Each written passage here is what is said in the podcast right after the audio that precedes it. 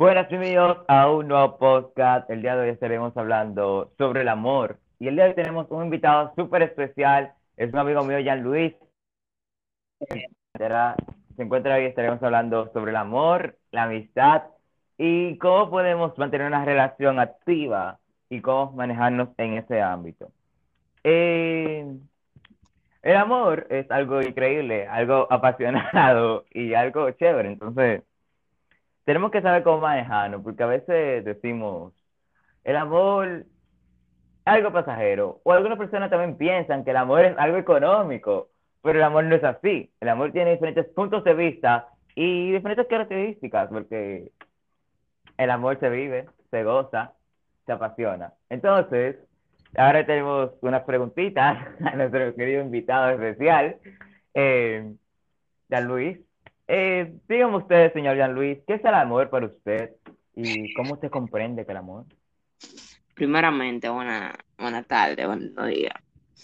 Eh, mi nombre es Jean Luis, ya Fraile me presentó, gracias Fraile. Eh, para mí, el amor es como una inspiración, a veces hasta sufrimiento. Todos quieren vivirlo. Eh, también eh, dice un refrán, donde hay amor, hay vida. El amor, por así decirlo, nos sitúa en el mundo o sea, nos, nos sitúa en el mundo. El amor también nos elige, no siempre somos libres de enamorarnos de quien de verdad desearíamos. También hay veces que no, somos tan libres para enamorarnos de alguien que deseemos. También eh, todos hemos oído hablar sobre esa tormenta química conformada por neurotransmisores como la dopamina, la serotonina, la acitocina. Eh, tampoco podemos dejar de lado otro tipo de influencias, en este caso externas, o sea, externas que nos rodean mucho. Ah, también la teoría triangular del amor como de intimidad. O sea, la intimidad son, son los sentimientos que promueven el acercamiento, la conexión y la, la construcción del vínculo.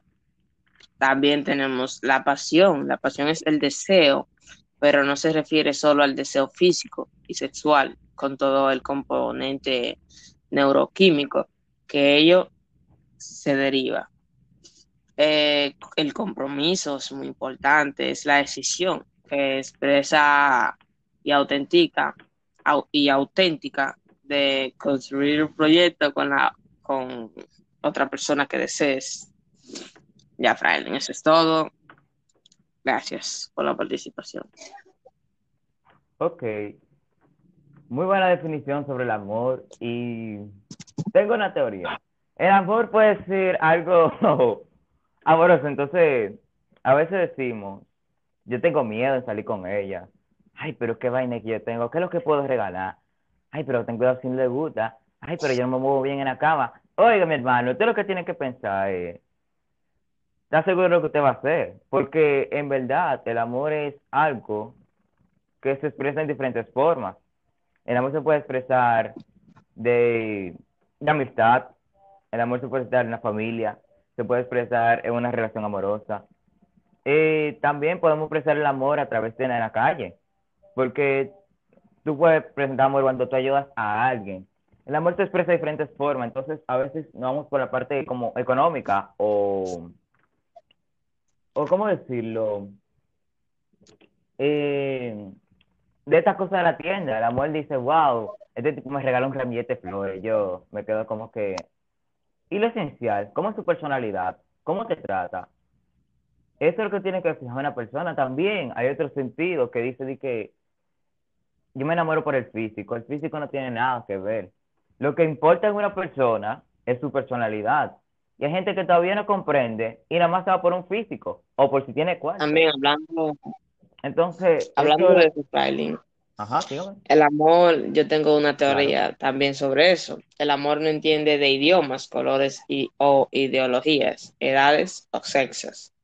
No seas tú el que lo aleje por prejuicios también, miedos o mitos que escuches, encubierto en frases de amor también porque te sabes que siempre hay personas, como tú decías, que ah, no, si, si por sexo, colores o edades, que, o que las mujeres hoy en día a más le gustan los mayores, tú sabes, eh, pero ellas realmente están perdiendo una mina, realmente.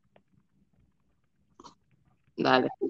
Claro, eso es lo que muchas, algunas se pierden. Entonces tenemos como que valorarlo mucho por lo poco. Porque ahora se está viviendo una situación, y yo he visto varios casos, de que los sugar daddy. Sugar daddy, los cuartos, que los bunny, los sugar daddy, es una cosa de otro mundo ya. Es otra fantasía que se está viviendo en la actualidad. Y fue un gusto compartir contigo y tener una entrevista súper chévere, corta por cierto, porque he dado cuenta que todos mis podcasts duran seis minutos y es algo, son unos podcasts que son razonables para que las personas puedan escucharnos y puedan entender el tema que le llamamos. Muchas gracias por participar. Estaremos compartiendo más si Dios nos permite. Hasta la próxima. Esto fue todo.